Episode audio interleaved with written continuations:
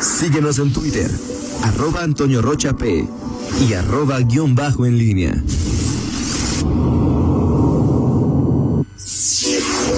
En línea con la entrevista. 8 de la mañana con 5 minutos. Hoy se encuentra con nosotros y agradecemos mucho su presencia el recién electo ombudsperson, eh, titular de la Procuraduría de los Derechos Humanos del Estado de Guanajuato, Vicente Esqueda Méndez, eh, ombudsman, presidente de la comisión. Vicente Esqueda, ¿cómo estás? Muy buenos días. Muy buenos días. Gracias por estar con nosotros. Establezco, primero establezco que ya rompiste un récord con el anterior eh, procurador. Otro procurador lo invitamos muchas veces en cuatro años nunca vino, aquí te invitamos ya. Sí. Ahora ya, estás aquí, gracias. No, gracias Primero, a ustedes. ¿Por qué te pro- pro- propusiste o te propusieron para el cargo? Porque llegó un momento en que dijiste, puedo y quiero ser procurador de los derechos humanos, Vicente. Muchas gracias, antes que nada, muchas gracias a Rita, Miguel, Toño y a todos sus radioescuchas. La realidad es que a mí me gusta el tema de los derechos humanos, eh, contrario censo a lo que se ha comentado en algunos lugares. Eh, yo estudié una maestría en Derecho Constitucional y Amparo. En la maestría de Derecho Constitucional justo revisas la Constitución y la Constitución es el documento base, la Carta Magna, en donde se contemplan precisamente todos y cada uno de los derechos reconocidos por el Estado mexicano. La maestría lleva también la parte de juicio de amparo y bueno, pues el juicio de amparo es el juicio por excelencia para demandar o reclamar la violación a uno de tus derechos humanos. Entonces, para mí desde siempre ha sido un tema interesante, incluso mi formación universitaria, este, la Universidad Iberoamericana le mete mucho al tema del componente social. Para mí es un tema muy importante, para mí es un tema muy interesante. Cuando yo me doy cuenta este, que sale una convocatoria por el Congreso del Estado, pues la verdad es que sí es un tema que, me llama la atención este y pues me voy mm, junto mis documentos y me registro no después de eso por supuesto este tuve que buscar a los diputados unos otros otras este y tratar de convencerlos de que mi perfil podía ser el adecuado para dirigir la procuraduría Desde el principio se señaló, se habló, se dijo, se especuló que los dados estaban cargados, que tú ibas a ser el procurador y que tenías el apoyo y la bendición del gobernador Diego Sinué Rodríguez eh, Vallejo. Es, es decir, sé que me vas a decir que no, pero te lo voy a preguntar, ¿no? No, yo te digo que yo respeto mucho todas las opiniones, todos los puntos de vista.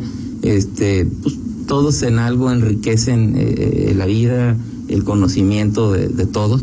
Y no, yo tuve que hacer un, un cabildeo, tuve que buscar, tuve que convencer a diputados, a diputadas de diversos partidos, este, presentarme, que supieran mi trayectoria, no solo de la parte académica, sino también de la parte profesional, porque en el caso de mi función como magistrado, lo que hacía con el, la emisión, con el firmado de cada una de las sentencias, era justo eso, revisar que hubiera un apego a los derechos humanos, porque incluso a raíz de la reforma en el 2011 al artículo primero de nuestra Constitución, ya todas las autoridades, no solo jurisdiccionales, sino incluso administrativas, están obligadas a que en cada uno de sus actos revisen el apego a la Constitución. Conclusión, revisen y se salvaguarden los derechos de la persona. Por lo tanto, mi trabajo como magistrado fue pues revisar que cada sentencia cubriera los aspectos mínimos, por supuesto, de respeto a los derechos humanos.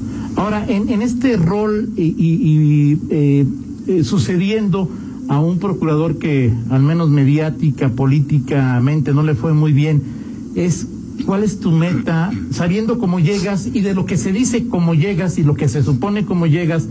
Vicente, ¿cuál, ¿cuál es tu meta? Es decir, se ha acuñado hace algunos años el término carnal, de un procurador carnal, un fiscal carnal, o sea, es decir, ¿cómo te comprometes a que sea tu trabajo y un poco lo que se ha dicho que hemos platicado aquí con, con Miguel, de que pues vas a hacer simplemente a proteger algo a las autoridades estatales y municipales que eventualmente o presuntamente violen derechos humanos de personas? Sí, mira, yo me considero una persona más que de palabras, de hechos. Y, y, y, a los hechos me remito. La gente que me conoce, que me conoció en mi trabajo y mi paso por el tribunal, sabe perfectamente que jamás hubo un tipo de miramiento o hubo una omisión en mi labor en aras de proteger a tal o cual persona, funcionario, partido. Mi trabajo lo pueden revisar, jamás tuve una sola queja en ese sentido. Por eso digo que es un tema de hechos. Ahora bien, eh, tal y como comentas, ¿cuál es mi principal reto? Lo dije en mi entrevista en la Comisión de Derechos Humanos y fue justo el punto número uno.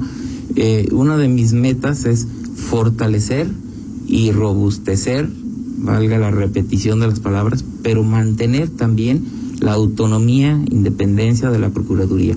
Yo estoy convencido, tal y cual se ha discutido, que es importante no, no para las autoridades, para las personas, que efectivamente tengamos un verdadero Estado de Derecho, que eso pasa por respetar los derechos humanos de las personas, de cualquier persona, niño, niña, adolescente, adulto, mayor, este, de todos tipos, sin ningún tipo de distinción de discriminación. Entonces, sabiendo que ese es mi reto, sabiendo que mi reto es convencer eh, eh, de esta autonomía, eh, la única manera, digo, las palabras salen sobrando, la única manera va a ser pues con hechos. Y, y yo lo que les quiero decir a todo el mundo es, concédanme el beneficio de la duda porque en un tiempo estarán viendo con hechos esta, esta actitud, esta situación donde no habrá este, ningún tipo de dependencia, ni, ni amiguismo, ni compadrazgos, por un lado. Y por el otro, la otra parte que tengo muy clara es una procuraduría abierta, de puertas abiertas, un procurador dispuesto a escuchar a todo mundo. Eh, ayer lo decía, yo convoco a todas las personas que se han manifestado en todo este proceso a favor o en contra a sumarse, porque el tema de los derechos humanos requiere eso, requiere sumarse. Si todos ponemos un granito de arena, todos, eh, la sociedad en su conjunto, pasando por conocer cuáles son los derechos humanos, por supuesto, porque hay mucho desconocimiento en el tema de derechos humanos, si entramos en esa dinámica de la prevención, que es una de las partes a la que le quiero invertir mucho del tiempo y del esfuerzo, este, yo creo que vamos a disminuir cualquier índice que hoy, hoy tengamos o pudiéramos llegar a tener en materia, materia de violación de derechos humanos y de, y de violaciones en general, porque si capacitamos y enseñamos a los niños qué cuáles son y en qué consisten los derechos humanos, el día de mañana no solo no habrá violaciones de derechos humanos por parte de autoridades, yo creo que podemos disminuir índices de violencia en empresas, en cualquier fuente de, de trabajo. Entonces, por supuesto, es un reto atender lo urgente, lo importante que son las violaciones que ya están cometiendo, las quejas ya iniciadas y, por el otro lado meterle al tema de la prevención. ¿Cómo en tu lectura, en tu óptica, se mide la autonomía y la independencia de esta, o se mediría la, la independencia de esta Procuraduría? No hay forma, no hay una mecánica. Este, tú puedes sacar 20 resoluciones, recomendaciones en concreto es, eh, proponiendo este, sanciones a funcionarios, recomendando tomar medidas derivado de que se generaron eh, hechos que consideraran, que se consideran, perdón, violación de derechos humanos, pero puede haber a lo mejor un mediático, ¿no? Este que, que por alguna razón sale a favor, digamos, de la autoridad donde se consideró que no había derechos humanos. Si ese asunto mediático este agarra un vuelo importante, la percepción de la gente se va a quedar con que no hay autonomía por ese solo hecho mediático. Estoy consciente de esa parte y sí le voy a poner una especial atención a todos los asuntos, de tal suerte que, que no se quede la más mínima sospecha de que hubo un favoritismo eh, para cualquier institución. Vamos a ir a una pausa. Al regresar, mis compañeras, mis compañeras Rita, mi compañero Miguel, eh, eh, pero también te dejo un tema, o sea, es decir, hoy es indudable que vivimos en un clima de violencia, es decir, cualquier número así lo señala, y, más que como llegas y dejando un momento a un lado eso, Vicente, es la Procuraduría tiene, tiene dientes, es decir, llega una queja, la estudias, la analizas, emites una recomendación, la autoridad la acepta o no la acepta, la acepta, y si quedó, si la cumplió o no la cumplió, o sea, la Procuraduría no puede hacer nada. Si la, usted dice la cumplí, ah, pues la toma. Digo, muy bien. O sea, ¿qué, ¿qué va a pasar ahí en ese aspecto? O sea, es decir, requiere la Procuraduría más dientes para la nueva realidad. Y la otra, Vicente, es, eh, hemos visto en los últimos eh, em, eh, días, semanas, eventos en donde una autoridad de uso de, que puede usar la fuerza pública se enfrenta a alguien que demanda un derecho que, que el que guste, no manifestarse, lo que sea, y llega y hay un encontronazo. ¿Dónde están los derechos humanos de cada quien? ¿Cuál va a ser tu política? Por favor, después de una pausa. Regresamos. 8 de la mañana con 18 minutos. Seguimos en esta charla con el recién nombrado procurador de la titular de la Procuraduría Estatal de los Derechos Humanos, Derechos Humanos de, de Guanajuato, tal y como te dije sobre la mesa. Las preguntas primero, si lo dije, primero las preguntas de mis compañeros, Rita, mi compañero Miguel. Adelante. Rita. No, yo me, sumo parte de lo, de lo, que ya dejaba sobre la mesa Toño. ¿Hasta dónde llegan las facultades de la Procuraduría? Que creo que eso es muy importante también para las personas que nos escuchan. ¿Cuándo puedo acudir a la Procuraduría de los Derechos Humanos? ¿Cuánto tiempo va a llevar que me resuelvan también una queja que a veces tienen muchísimas? Y ahorita eh, tienen eh, un expedientes que todavía están en proceso y que pues ya casi están por emitir recomendaciones. Adelante, por favor, sí, claro, claro. Eh, a ver, la naturaleza del proceso de derechos humanos, a diferencia de un juicio como tal, implica sobre todo una rapidez. Es decir, en el tema de derechos humanos se recibe una queja o se inicia de oficio, se pide un informe a la autoridad y si existen pruebas con base en lo que ya obra en el expediente se resuelve. Si es necesario recabar más, pues se hace pero todo tiene que ser muy rápido, a diferencia de un juicio donde tienes que guardar muchas formalidades. Lo importante, como bien lo dices, es que si existe una violación de derechos humanos, se emite una recomendación. Aquí es donde entra el tema y, ahí es la diferencia de la sentencia. La sentencia tiene una coercitividad y se puede hacer eh, que se cumpla. En el caso de la recomendación de derechos humanos, la apuesta, pero así está diseñado por el tema de la rapidez para evitar que, se violen también este, garantías procesales, es en la fortaleza que tiene el documento. Un documento bien sustentado, fundado, motivado y que se haga público, porque esa es la naturaleza de una recomendación, hacerse pública, a ninguna institución, a ninguna persona le interesa que se le denomine o se le tache como violador de derechos humanos. Entonces, un documento bien sustentado que se emita públicamente y se diga aquí hubo una violación de derechos humanos, a nadie, a nadie le va a gustar. Esa es una parte de la fuerza. La otra parte, cuando incluso se acepte la recomendación, pero luego no se cumpla, la realidad es que existe un mecanismo previsto en la ley en donde el procurador le puede pedir a la Comisión de Derechos Humanos del Congreso del Estado que se cite a comparecer a la persona y justifique por qué no está cumpliendo o incluso que justifique por qué no aceptó la recomendación. La autoridad, la institución, la persona que no acepta una recomendación tiene que sustentar por escrito, fundado, motivado eh, las razones por las que se niega. ¿A qué voy? Eh, es un tema de evidenciar, es un tema público al que nadie le gustaría estar expuesto y que eso en sí es una fortaleza y eso en sí creo que es muy importante y, lo repito y lo, lo, digo con esa claridad, a nadie le interesa que se le acuse o que se le tache de violador de derechos humanos. Efectivamente, este, yo una de mis propuestas que comentaba en mi entrevista con la Comisión de Derechos Humanos es eh, hacer uso hoy de algo tan simple como, y digo hoy tan simple como las tecnologías de la información, para eficientar los procesos, para conocer que si entra un ya no hablo de una queja, si entra hasta una correspondencia en una subprocuraduría, la de Cámara, o por poner un ejemplo, este, yo quiero saber cuándo entró y cuándo se le da salida, los tiempos, promedios, etcétera, porque ya tenemos esas herramientas, ya no, no es suficiente, ya pasó la temporada de todo por escrito. Entonces yo le apuesto al uso de las tecnologías para hacer todos los procesos eh, de, de, de la Procuraduría más eficientes. Miguel.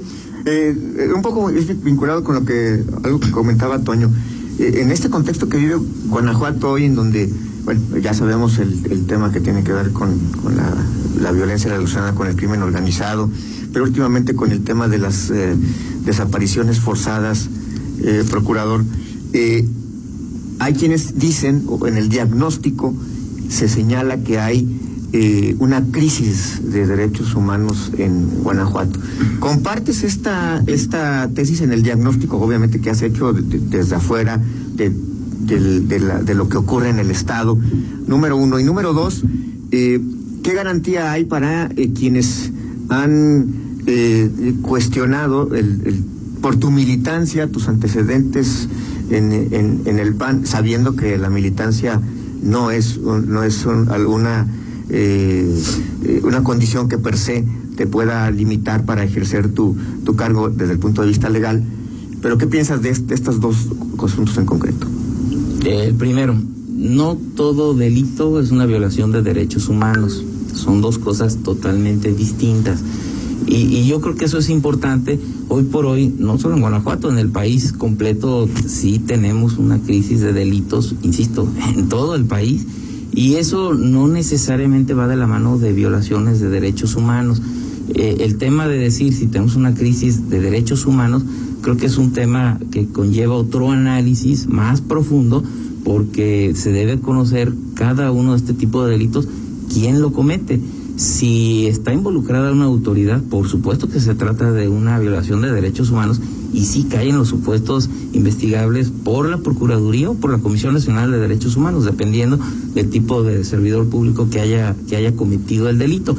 Pero habrá delitos que son cometidos por particulares que no son y no tienen que ver con una cuestión de, de derechos humanos. Eh, por el otro lado, el aspecto que comentas relativo a, la pertenencia, en el caso de un servidor, a un instituto político, pues la respuesta me la acabas de dar tú mismo. La ley establece un plazo de cinco años de no haber pertenecido a una dirigencia. Yo tengo diez años porque renuncié eh, antes de entrar precisamente al Tribunal de Justicia Administrativa, diciembre de 2010, se cumplen diez años, entonces cumplo con ese requisito legal pero a mí lo que me parece importante pues son las voces. Entiendo las preocupaciones entiendo entiendo que, bueno pues se pueden preocupar pero yo le apuesto que con el trabajo se van a dar cuenta que no actúo como ellos creen que, que, que, que voy a actuar. Para mí lo más fácil es decir revisen mi trabajo en el tribunal y se darán cuenta que con hechos este eh, se mata esta circunstancia en el sentido de que jamás actué a favor de determinada institución. Incluso el promedio, revisaba los números durante el periodo que fui magistrado, el promedio de sentencias a favor de las personas del justiciable rondaban el 80% o 75-80%. Quiere decir que de cada 10 juicios, 7.5, 8 juicios los ganaba la persona los perdía por ende la autoridad. Nada más una para empezar. Entonces, ¿no, ¿no crees que hay una crisis de derechos humanos? En tu diagnóstico no hay una crisis de derechos humanos como algunos dicen en el Estado. No lo sé, porque repito, no sé del número de delitos que hoy por hoy okay. se están dando, cuántos estén cometidos por autoridades. Mentiría si dijera que no la hay o que sí la hay, porque no conozco ese, ese dato. Tendría que depender de los números que encuentres, no de tu un análisis a simple vista.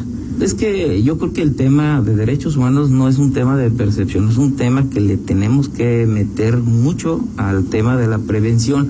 Yo he comentado incluso en mi entrevista con la comisión que pues es importante y es urgente este tener por parte de la procuraduría empatía con la gente. Por supuesto que no debe ser nada fácil, nada sencillo este para las personas que sufren la pérdida de un familiar o que no lo encuentran este o que ya lo encontraron y que saben que falleció y que lo mataron. Digo debe ser brutal esa esa circunstancia. Y yo lo que les estoy pidiendo a todos los funcionarios de la procuraduría es pues que se que, tengan mucha empatía mucha sensibilidad de acompañar a las víctimas de acompañar a quien ha sufrido una violación de derechos humanos. Incluso si si recibimos una petición de ayuda de alguien que, que a la hora de revisar no se trata de un tema de derechos humanos eh, canalizarlo y acompañar con la institución que, que sí le pueda ayudar al problema. Pero, pero sí vamos a estar muy cerca de la gente, sí vamos a, tratar de meternos.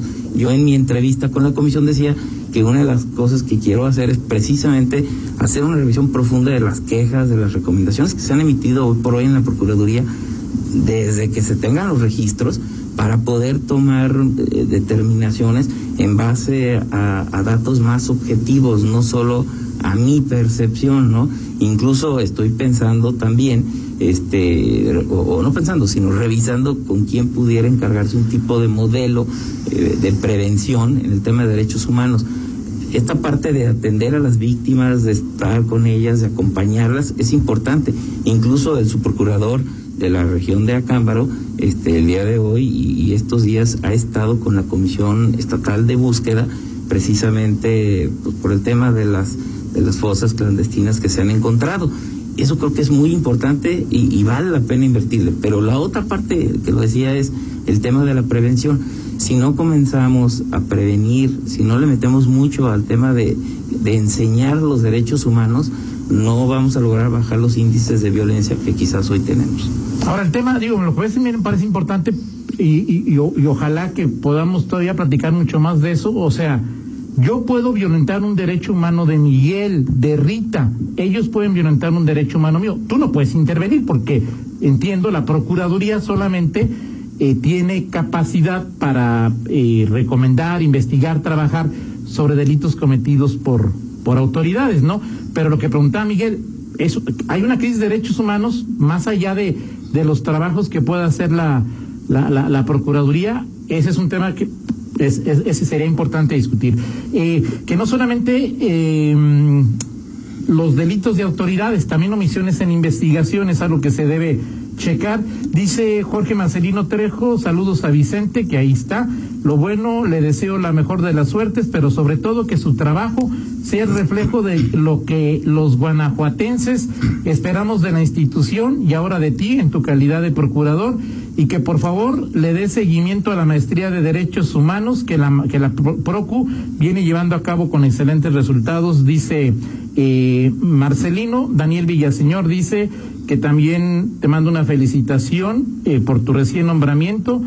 Cuentas con el apoyo ciego, Ay, dice Daniel Villaseñor a la gran labor al frente de los derechos humanos a nombre de todos los empresarios transportistas urbanos del estado de Guanajuato, de Daniel Villaseñor. Gracias. Dice el síndico Cristian Cruz, felicitar al procurador Esqueda al frente de un gran reto, deseándole éxito y que harías muy bien en apostarle a la, a la prevención. No sé si hay por ahí algún comentario, algún reporte. Es un tema, eh, Vicente, que que creo que a todos nos más allá de, de, lo que hace la Procuraduría, los derechos humanos es un tema muy extenso, sí tenemos mucho desconocimiento y ojalá que, pues, y a final de cuentas, pues, estás en una, para ti, eh, más si, como llegas, no sé si estás en una posición de que hagas bien o hagas mal, vas a tener siempre la, la vista encima, ¿no? No, yo la, es como el cuetero. No, la, no, no, no, no pienso quedar así, ¿eh? La verdad es que sé en lo que estoy y sé la posición en la que me encuentro. Este, le agradezco a, a, a Villaseñor, le agradezco al, al, licenciado Trejo, al licenciado Cruz, por supuesto. También te felicita el secretario Mario Bravo. Ah, muchas gracias también al secretario Mario Bravo. Yo justo algo que, que ayer comentaba ahí un mensajito con, con el licenciado este, Marcelino era precisamente esto, a ver, yo me voy a sentar y tengo claro me voy a sentar con todas las organizaciones, colectivos, personas que trabajen a favor del tema de protección, defensa de los derechos humanos. Es importante, eso es uno por un lado y por el otro, el tema de la capacitación, de la educación, de la formación en temas de derechos humanos. Desde niños tenemos que empezar a meterles al tema de derechos humanos. Y la verdad es que no, no pasa como debiera pasar. Falta mucho. Este, vamos a tener una campaña importante en ese tema de prevención, de educación y de formación en derechos humanos. Perfecto. Pues muchas gracias, Procurador Vicente. Queda que ya nos conoces, ya sabes que somos muy críticos. Ya, a invitar. Te, te, va a tocar con nosotros este, platicar y ya sabes que los micrófonos están abiertos para cuando cuando desees venir, ¿no? Yo cada que me inviten aquí estaremos. Perfecto. Muchas gracias. Gracias, gracias. y ojalá que tu trabajo sea para bien de los guanajuatenses más que de las de los demás, ¿no? Para nosotros. Gracias, gracias, gracias. Vamos a una pausa, regresamos. Contáctanos en línea promomedios arroba gmail.com.